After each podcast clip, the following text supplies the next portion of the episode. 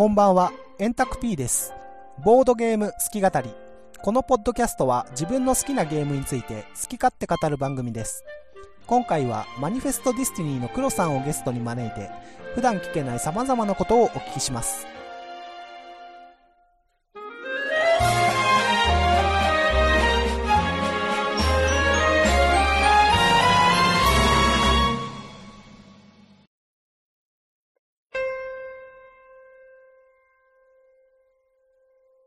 ボードゲーム好き語り。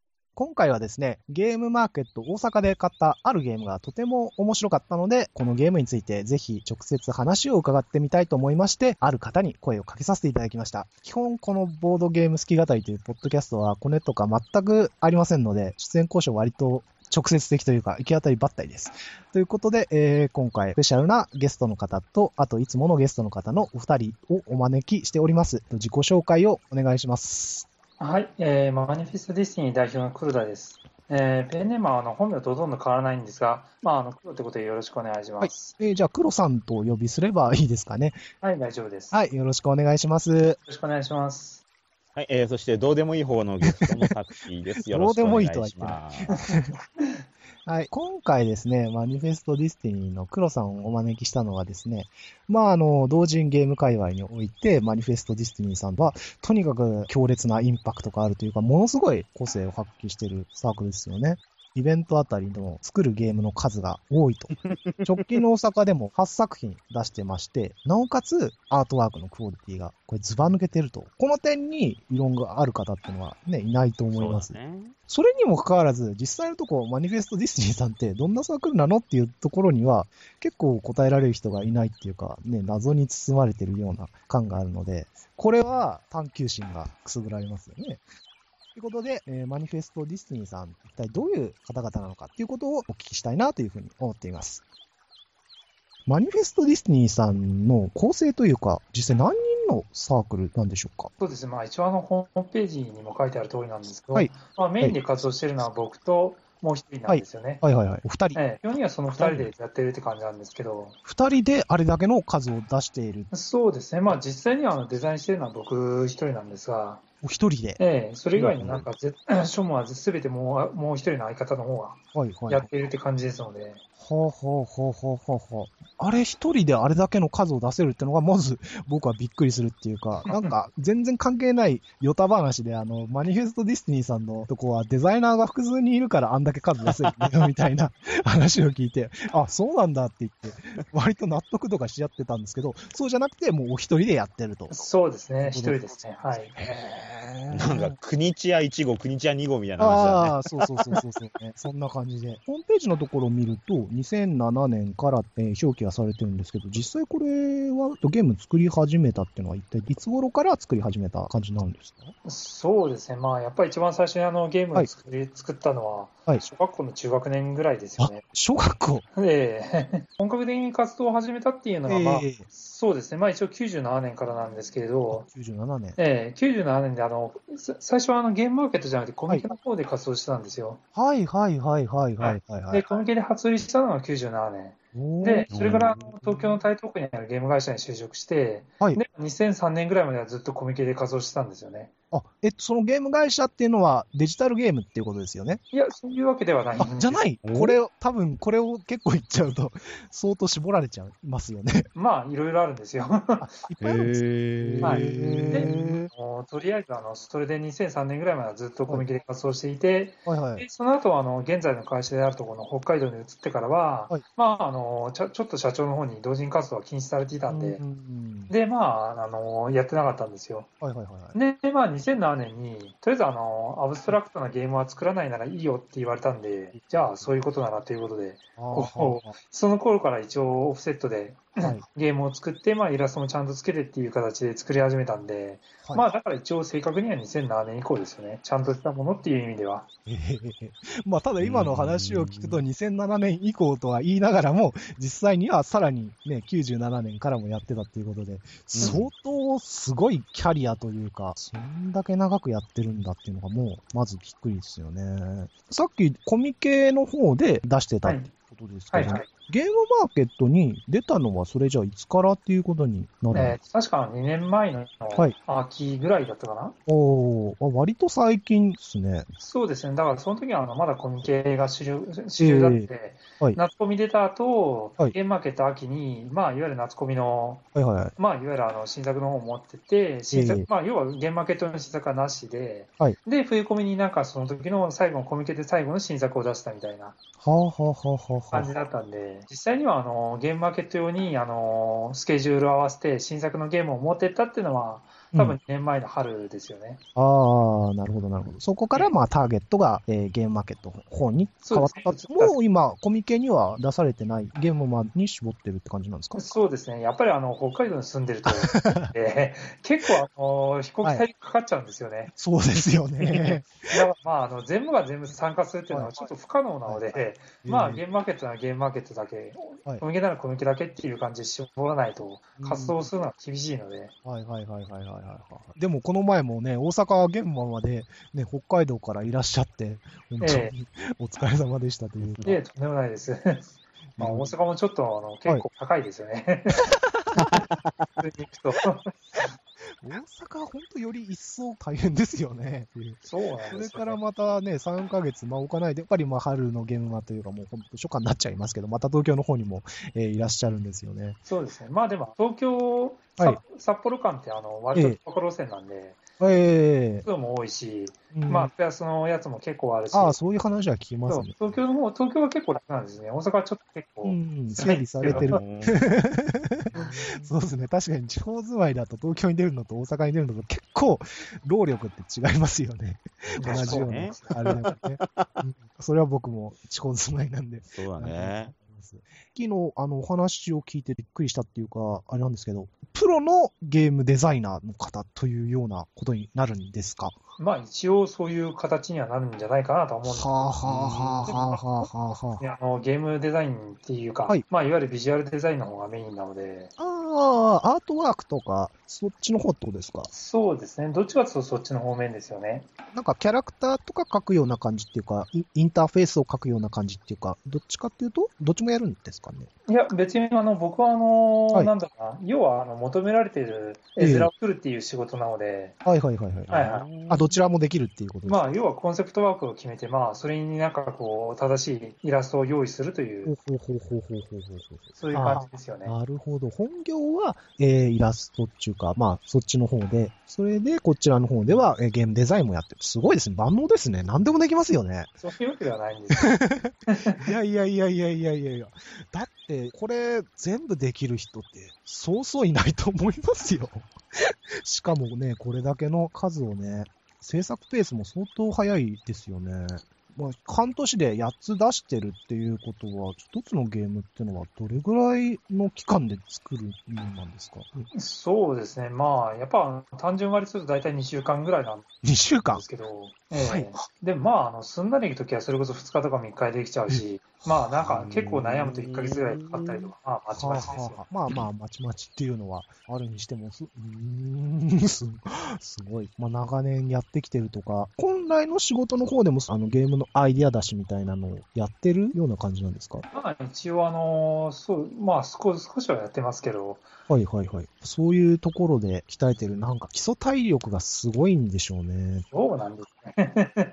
なんか、こう、はい企画業に入ってる人だったら普通にやると思うんですけどね。うーん、多分、僕らは多分その普通っていうのが、もう全然雲の上の話っていうか、プロの普通は多分僕らの普通とは全然違う場所だと思うんで、もう多分そこでびっくらこいてる感じですね、今。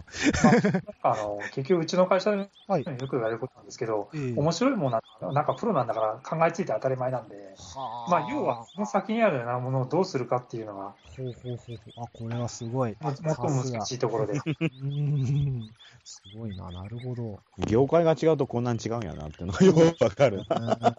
いや、本当に。いやは、でもそれを聞いてやっぱりね、このマニフェストディズニーさんのクオリティの高さとリリースの速さ、理由の一端が見えてきたような感じはしますよね。でもね、ゲーム作るならアナログゲームに限らないじゃないですか。デジタルもあるわけじゃないですか。はいはい。にもかかわらず、アナログ、アナログっていうかカードゲームが今までメインでしたけども、それを作ろうと思ったのは、どういう理由なんでしょうん、まあ、あの、本当のところ、あの、ゲームだったら何でもよかったんですよね。で、まあ、あの、なんていうんですかね、無手担ぎでなんとかなるというか、うはい。まあ、要は自分一人であの制作を全部せ、はい全進行を管理できて手を入れられるっていうのがアナログゲームだったんで、ああ、なるほど。やっぱりそういうのがいいかなっていう。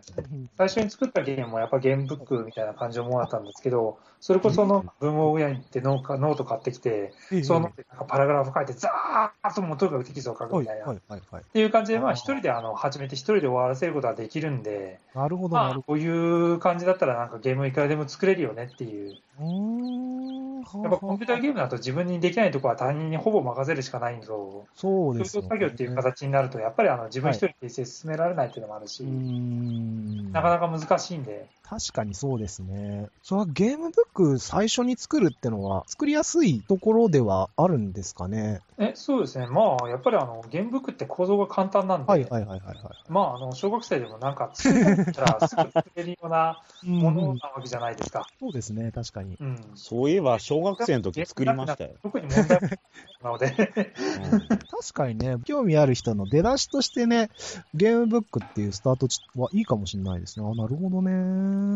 そう当時はですね、エクセルとかなかって、あすごくあのパラグラフ管理が大変だったんですよね。あ、ああ、そうですよね。もうなんかどの順番でどういうふうに書こうっていうのが、なんか最初にかっちり決まってないと、うん書き始めても9割無駄になるみたいなこと う今だとなんかこはいう、それをセルをなんか張り替えるだけから楽ちんだなみたいな 気分になっちゃいますよね。はいはいはいはいはいはい。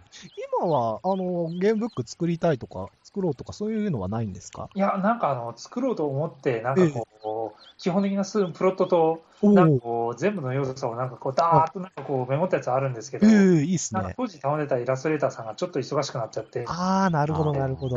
少し時間が空いて、なんか割とボツになっちゃったみたいならららら。のはあって、まだあの実現してないんですけど、いつか作りたいなと思ってます。おおいいっすね。それ面白そうですね。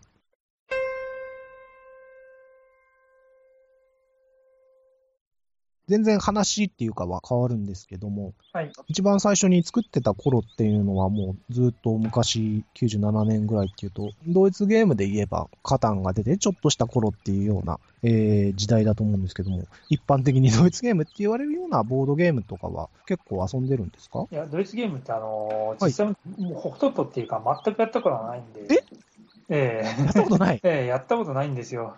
え？そうなんですかええそうなんですよ。まあ、今話題になった方も、あの、はい僕はいがあの大学生ぐらいの時に出たものなんですけれど、えー、ええ急にあの大学生の後輩がみんな肩で盛り上がってて、えー、あすごいんだねっていう後ろから見てたんで、こう自分でやったことはほぼゼロっていうか、こう、実は去年に至るまで一回もやったことなかったんですよね。はあ、へそう。スウェーデンの友人のところに遊びに行って、スウェーデン？でう、んあの、雪の、雪降る中、あの、電気もガガス、ガスも通ってないよね、山小屋の中で。はで、そこでなんか今日9歳の男の子と、なんかこう、スウェスウェーデンの友人と、なんかそのおおお父さんみたいな感じの、よくわからないメンズで、よくじゃあ、するかって感じで、食後にカタンをですね、カンテラの光でなんかこう、とか、ろうそくでなんかこう、あが照らしながらやるみたいな。はあ。ことをやってやったんですけどね。はい。カタンって交渉ゲームって聞いてたんですけど、なんか言葉が通じないんで交渉できないんですよね。あ本当なんかこう、道を置いて村を歌ってサイコロ振るみたいな、うーん、なんかいまいちなゲームだなと思って、ずっとやってたんです。それはちょっとあかんですね。え、でも、あれですよね。スウェーデンの方とはおは話は英英語で？ああのいわゆる青年の方、一人、あのはいすごくあのなんなんていうか日本的、日本的に言うとオタクなんですけれど、え日本えペラペラの人がいるんで、あ、なるほど、なるほど。その方とは喋れるっていう感じなんですえほうほうほうほうただ、あれですよね、他のね、家族の方とは直接には意思が交わせない状態で、肩の囲んでそれはもうなんか初めてなんかとりあえず最初になんかあったら、もう Do you speak English? って感じで聞こえる聞かれるんですけど、No, no, no とりあえず力強く喋られないことをですね、こう、向こうに伝えたので、向こうは以降、なんかこう、特に喋ろうと、喋りかけようとはしてこなかったという。す ど、どんな空気なんだ、それ。その空気の中でカタンやるってもうすごいっすね。かなり稀有な経験だと思いますいや、よ。向こうでは割とあの一般的にポーズゲームってやっぱ普通にやられてるんで、へ誰かがこう普通のご家庭でも、飯食ったら、あとはなんかこう寝るだけなんだけど、ああ、まあ寝る前にするかみたいな、そういう流れですよね。なるほど、なるほど。まあじゃあ今日はお客さん来たから、いつもみたいにカタンやろうぜ。じゃあお客さんも混ざってみたいな、そういう感じだったんでしょうね。感じは。はあ、すごい体験ですね。それまた。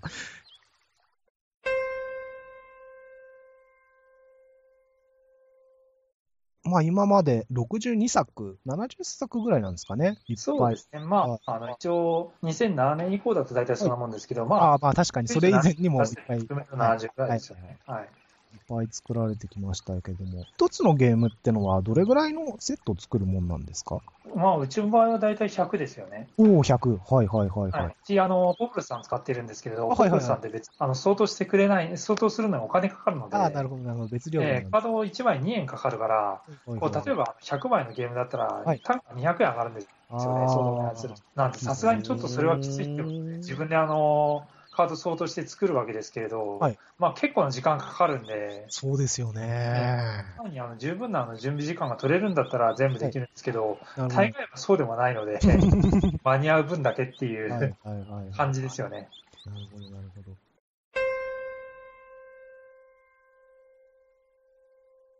えーと、全然まあ話は変わるんですけども、やっぱマニフェストディスニーさんのゲーム、このネタを持ってきたんだなっていうようなゲームいっぱいあるんですけども、ね、黒さん自身もいろいろたくさんゲームされるんですよね、きっとね。そうですね、ええはい。その中でどういうジャンルのゲームが好きなのかとか、個別のゲーム好きなのかっていうのを、例えば電源ゲームも込みであげるとなると、どういう風な感じになるのそうですね。っていうか僕はあの基本的にあの、電源風やらないんで、そうなんですか？ゲームしかないんですけど、いや、電源風ってあの結構あの、はい。例えば学生時代の時はあの周りにやる人がいて、時間もあって、はい。やるじゃないですか。えでも今の環今の環境だと、ほとんど月に1回、なんかこう、ゲーム会に出て顔出してっていう感じで、しかもその時あはい。も忙しいといけないみたいな感じだと、ほぼやる時間がないんで、はいはいはいはいそれになんかあの、今結構ゲームたくさん作ってると、そのテストプレイでほぼ時間が 埋まってしまうので、こんなゲームやるってことないんですよね。あそれは僕好きなゲームっていうと、どう、どうなのかな？僕はあの結構、昔からずっとあの、まあなんだろう、物心物心ついた時からずっとアーケードゲーマーだったわけですが、あ。まあ今でもそうなんですけど、まあどうなんでしょうね。一番最初にゲーセンでハマったゲームってやっぱドルアガンを通るとかなんですが、うわーすごい時代だ。すごい時代を感じる。えなんですけどね。はいはいはいはい。当時はあのインターネットとか当然なかったんで、ですはいはいだかはら高物の出し方とか本当に謎だったわけですい。よ。えで、毎日毎日他人のプレーを後ろから見てね、こう宝の出し方を推測してですね、はいそのはいこあう結局3尾ぐらい倒すと出るらしいぞみたいな ことをメモってですね、な。えで、1日1回ワンコインだけプレイして、はいその仮説が正しいかどうかだけを証明する。そんな感じでですね、一回一回本当に攻略してって、半年ぐらいクリアするのにかかったんですよ。クリアできたんですか？そうそう、できた。すごい。い。で、これクリアしたとき、ああ、なるほど、ゲームってすごく面白いなと、ちょっと思ったんですよ。なるほど。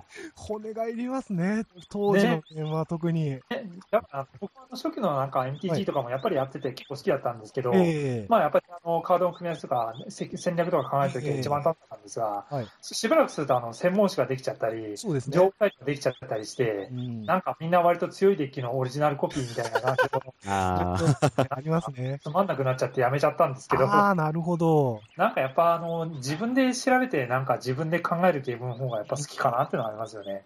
ああ、最近のゲームなんかは、特に RPG とかなんかは、発売されると、ウィキにどんどん情報まとめられていくじゃないですか。そうですね、はい。ら攻略サイトとかもあるじゃないですか。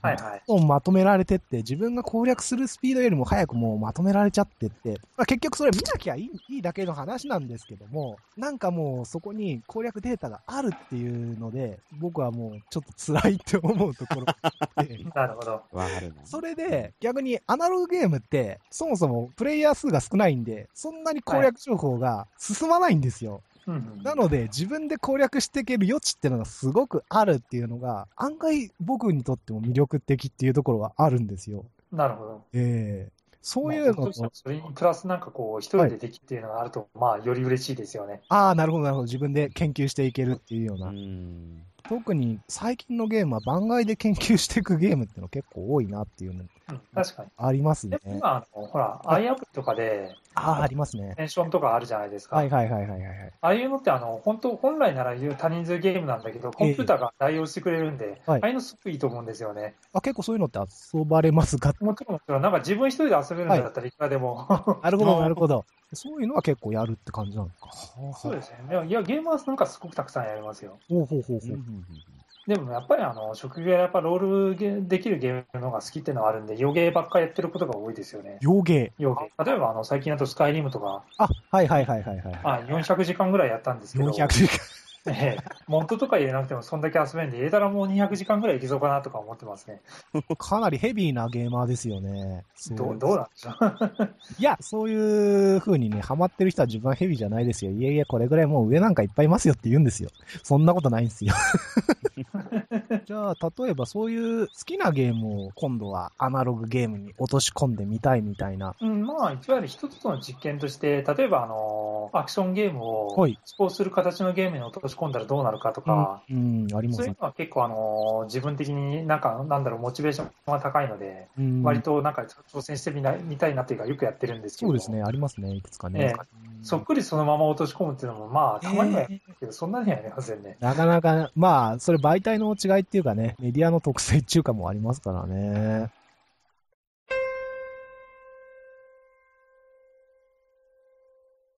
で、今回僕的にはある意味メイン的な感じでもあるんですけども、この前の大阪ゲームマーケットで頒布されてました、えーシュレディンガーの猫ですね。これについてちょっとあの話ね、聞いてみたいなというふうに思うんですけども、はい。ゲームの制作期間っていうような話聞くと、早いのでね、2日3日、えー、1ヶ月かかるみたいな、そういう話もありましたけども、これ、シュレーディンガーの猫っていうのは、どれぐらいの制作時間かかったんですか？あこちらは、これはあの早い方ですよね。ほうほうほうほう大。体本当に2、3日ぐらいで、2、3日。大まかな行動ができて、はいそこからテストプレイって感じですよね。ん。最初にこれ言うのはテーマから浮かぶもんなんですか？システムから来るもんなんですか？うーん、シュレッダーの猫に関しては、あの別の、別のゲームのことでちょっと調べ物をしていたときに、ほいほいほい。あのシェーディンガーの猫のあの、ウィキが引っかかって、あー、なるほどなでるほ読んだときに、ああ、まあ確かになんか一応そういうのがあるな、ど。うんゲームとしたら面白いかもなと思ってですね、うん。まあその時思いつきでそこ作ったみたいな。はいはいはいはいはい。まあ、猫が生きてるか死んでるかどっちかを予想するゲームにしようっていうような、そういう外観。なんかいわゆるあの、はいなんだろう、ゲームの目的はシンプルで、ええ面白そう、面白くなりそうだなと、ちょっうんうんとアプローチの仕方によってはっていう。感じを。まあ、タイトルからどういう感じのものをやるのかなっていうのは分かる感じのゲームですよね。そうそうそう、はいはいはいそんな感じで、イメージが湧いたっていうんですかね。そうですね。でやっぱりあの、そういう形でね、あの、猫生きてるか死んでるかっていうのを、まあ予想して、うまいこと点数残すっていう感じのゲームに仕上がってるんで、あ、うまくこれテーマとシステムとマッチしてるなっていうふうに思ったっていうのがまず僕の第一印象で。で、まあルール見てもね、あの結構ひねりが効いてたんで、これは結構いいなって思って実際遊んだら面白かったっていう。ああありがとうございます。はい。すごい気に入ってるゲームです。このゲームはカード24枚なんですけども、はいそのうちの構成が面白い感じで、まあ、白と黒、それぞれ12枚ずつあって、はい。でその12枚の中の内訳が、1が8枚、2が2枚、3と4が1枚っていうような、等比数列っぽい感じになってるんですよね。はい。で、こういうカード構成にしたっていうのは、僕はあの、変なこと、あの、勝手に深読みして、数字を全部足すと19、190%になるように、こういう数字の割り振りをしたのかなとか、そういうことを思ったんですけども、はい。これはどういう意図からこういう数字の割り振りになったんですかね？いや、一応あの数字はあの、な意図的に19、合計、合計値が19になるようには割ってありますね。はいはいはいはい。まあ、要はあの、はい。100%を超えるっていうことは結構あの、はい。なんていうか、ある意味奇跡なんで、まあ、要は100%を超えてそいつが生存している、まあるいは死亡しているっていう状況ではないというのは奇跡を表していると思うので、まあ、それは1回でいいかなっていうあ理屈からな、なんかいわゆる2回奇跡は起こらないということになっておる。はそんなイメージはなんか19という数字になってるんですよ。あ、200%は超えないっていうことですね。はい、そうです。はははは。で、190%でとどめて、その190%を割っていくと、こういう数字の割り振りになるっていうような。そうですね。つまり物語にどんでん返しは1回で十分という。単純に言うと。はい。どんでん返し、怒るような、怒らないような、これ、微妙で絶妙なところだと思うんですよ。このゲーム、まあちょ、ちょっとあの、多分知らない人についてのちょっと説明になるんですけれども、最終的に自分が猫が生きてるか死んでるかを当てて、で、あの、手札に残ってる数字の数だけ得点になるっていうゲームなんですよ。でかい数字を残しながら猫が生きてる確率、結果に収束させたいっていうような感じのゲームなんですけども、これが100%を超えると、今度は、えー勝利条件が反転して、あー全員が持ってる中で一番小さい数字を持ってる人が勝ちっていうね、そういう風になるんですよね。ちょっとここのところ、あの、わかり、わかりづらいかもしれないんで、まあ、ちょっとわからないなと思った人はマニュアルを見ていただきたいと思うんですけども、このひねりがあるおかげで、この100%マイヤーのギリギリの攻防みたいなところがすごい面白くて、最終的にこれ100%超えるのかな、超えないのかな、どっちなのかなっていうところで、結構せめぎ合いがある。そう。うんそこ僕が好きなところです。自分が小さいの持ってるときは、うん。来させたいんだよね。そうそうそうそう。なんとかして。でも、周りを見るとなんかそういう空気でもねえなとかうんね。そこがね、結構悩ましいんだ人。と、なんていうか、呼吸合わせるみたいな、そういうところある。うんそういうあの人と呼吸合わせるっていうのが一番顕著に出るのが、あの、これカードにそれぞれ特殊能力振ってあるんですけども、1、2、3、4、まあ4つ特殊能力あるんですね。で、その中で2の特殊能力っていうのが、全プレイヤーから最も高い数字の手札を1枚ずつ集め、シャッフルして配り直すっていう効果なんですよ。でまあさっき言ったように、基本的にはでっかい数字をあの手元に置いといて、それで勝ちたいっていうふうにみんな思うんで、この2が、の効果が発揮されると、もう、てんやわんやですよね。ぐっちゃぐちゃになっちゃう そう、結構それでカオスな展開になるよね。うんこれがね最終ラウンドにね、通るかどうかみたいなね、そういう運ゲーもある。えーこの2番がね、通るかどうかっていうのが結構見どころで、この2番を通すかどうかっていうのが面白いのが2番手の役割。基本的にこのゲーム、まあ白と黒とカードあって、一番最初の人が出した色をフォローするかどうか、まあフォローするかどうかっていうのはなんかトリックテイク的な言い回しになっちゃうんですけど、で、その能力が発動するかどうかっていうのが決まるんで、一番これ大事な番手っていうか、あの、キープレイヤー2番手だと思うんですよ。2番手次第でもうだいぶ動きが変わるみたいな、結果が変わるみたいな。そういうところがあるんで、これ自分が2番手の時はもうゲームを支配してるっていうか、ゲームを左右する位置にいるっていう感じで、うん。特に最終トリックの2番手っていうのが超面白いですね。どっちなら勝てるんだろうみたいなのをね。計算3番手はちょっとやらされてる感が出ちゃうよね。割とね、まあ決められたから、しゃ、しゃあねえなーって言って、こう、涙を飲むんだよね。いやこれはね、3番手は3番手で、いらないカードをそっと捨てていくっていうような、3とかを流す。うん白白ってきて、黒の3をそっと流す。そういうことをして、あの、あれ3、そういやどこ行ったんだみたいな。うんそういうことをやったりするんだけど、3番手もね、結構面白いですよ。2を流したりとかもあるしね。あの、自分ででかい数字と2を持ってると逆に困るんで。この2どうやって処分しようみたいなことになるんで。まあ、というのが、どれだけ聞いてる人に伝わるのか、よくわかんないんですけど。あれ、えー、シュレディンガーの猫ってどれぐらい作られたんでしたっけ？そうですね、これはあの 20, 20部作って、はいはいはいはい。えまあ、20部完売しましたよね。結構早い段階で、なんか売り切れてましたよね。そうですね、なんか1時間は持たなかったですね。早いっすね。ええもうかなり予想の裏違いでした。ほほほほほほ。あっていうことは、この今の話の内容を、はいが分かる人ははい、20人しかいないってこと、そうですね。しかもこのバスへのポッドキャストを聞いてる20人っていうのは相当限られるんで、どこまで通じるのかわかんないです。まあ、それぐらいちょっとね、面白い流れがあるゲームなんですけど、最初売る前からこれぐらい売れるだろうっていうような予測は立てづらいと思うんですけども、もうちょっと持ち込みたいなみたいなあれはなかったうんんです。今回はあの、はいゲーム大草が直前はあの、はい僕ら2人ともむちゃむちゃ忙しくてですね、はいはいはいはい。もうあの事前準備する余裕がほとんどなくて、あ正直なんかこれだけ作るのもほぼギリギリ限界だったんで、なるほど。なるほどね。ある程度しょうがないかなとは思ってるんですけど、ああ、ちょっとという余裕を持っても持ってきたらよかったなとは思いますね、今にしても。うん。まあ、これは多分ね、シュレディンガーだけに限らなくて、他のゲームもそういうことなんですよね。なかなか数用意できなかったっていう。で、僕はなんかこのゲームですね、クニチアが出してた革命万歳っていうゲームご存知ですか？多分。いや、全く知りませんでしたね。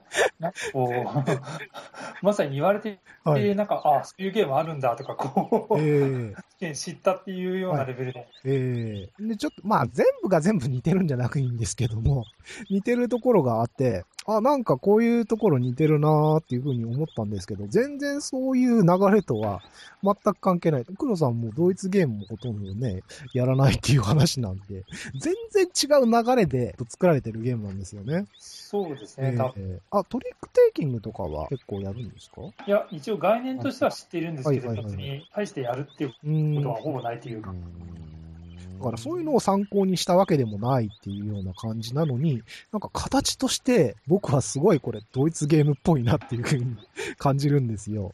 そこのところがなんか面白いなっていうか、このアナログゲームの進化の不思議みたいな、そういうのをちょっとふっと感じました。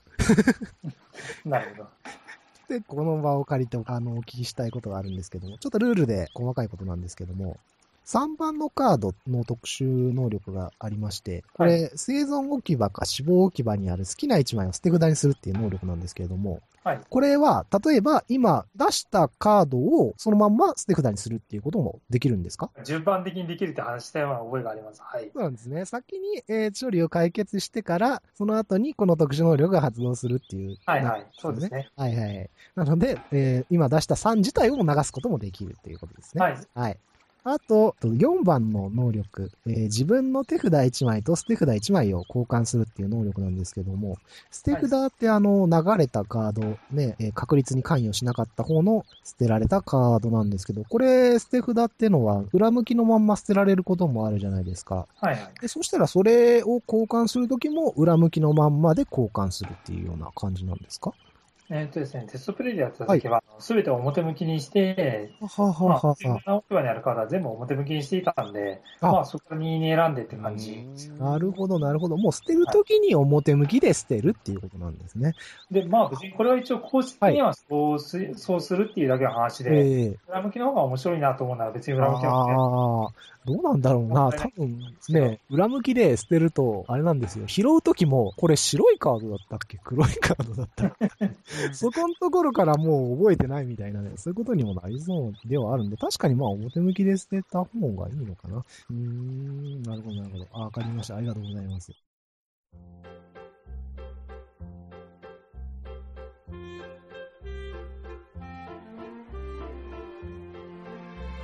はい。というところで、今回の好き語り、一旦区切りとさせていただきます。次回は春のゲームマーケットに出店予定のアルスアルキミアについてお聞きします。それでは、